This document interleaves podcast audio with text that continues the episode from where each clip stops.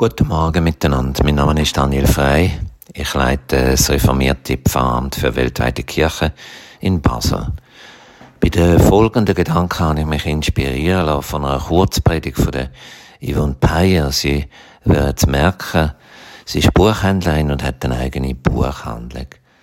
Und sie hat sich Gedanken gemacht, die mich sehr inspiriert haben.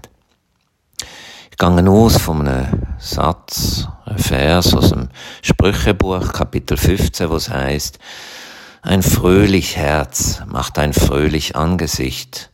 Und wenn das Herz bekümmert ist, so fällt auch der Mut. Ein Betrübter hat nimmer keinen guten Tag, aber ein guter Mut ist täglich Wohlleben. Vor ein paar Tagen habe ich ein beeindruckendes Buch fertig gelesen. Stammt vom Axel Hacke und heißt über die Heiterkeit in schwierigen Zeiten und die Frage, wie wichtig uns der Ernst des Lebens sein Heiterkeit aus uns selber rauszuschöpfen, kurz ein heiterer Mensch zu werden. Was heißt das genau? Das ist eine wichtige Frage, gerade in diesen düsteren und bedrohlichen Zeiten, wo wir uns drin befinden. Axel Hacke plädiert dafür, dass man gerade jetzt Heiterkeit und den Witz pflegen will, beides tröstlich ist und ein persönlicher Akt vom Widerstand. Was hat uns Gott in dieser Frage? Auch er fordert uns immer wieder auf, dazu auf, fröhlich und heiter zu leben. Er sagt, ein fröhlich Herz macht ein fröhlich Angesicht und wenn das Herz bekümmert ist, so fällt auch der Mut. Ein Betrübter hat nimmer keinen guten Tag, aber ein guter Mut ist ein täglich Wohlleben. Gott verbindet also Heiterkeit mit Mut. Es heiters Gemüt beflügelt unsere Willenskraft, es schenkt uns Unerschütterlichkeit und es stärkt uns auf dem Weg durchs Leben. Der Dietrich Bonhoeffer wird im Buch vom Axel Hacke erwähnt, der große Theolog, wo mit seinem unbeirrten und unbeirrbaren Glauben der nationalsozialistische Richter trotzt hat. Der Bonhoeffer hat aus dem Gefängnis folgende Ziele geschrieben. Wer bin ich? Wer bin ich?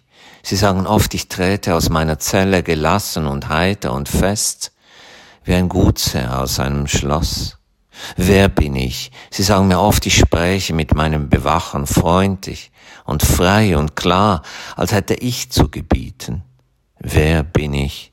Sie sagen mir auch, ich trüge die Tage des Unglücks, gleichmütig, lächelnd und stolz, wie einer, der das Siegen gewohnt ist.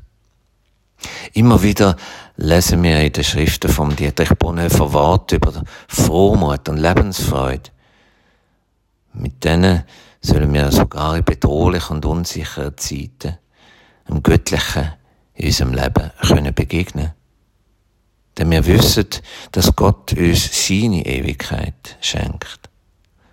An vielen Stellen in der Bibel werden wir zum Fröhlichsein aufgefordert. So heißt es im Predigerbuch 9, so gehe hin und iss dein Brot mit Freunden, trink deinen Wein mit gutem Mut, denn dein Werk gefällt Gott. Gott weiß, das ist Heiterkeit, der Frohsinn, Ausrüsten für die Widrigkeiten vom Leben.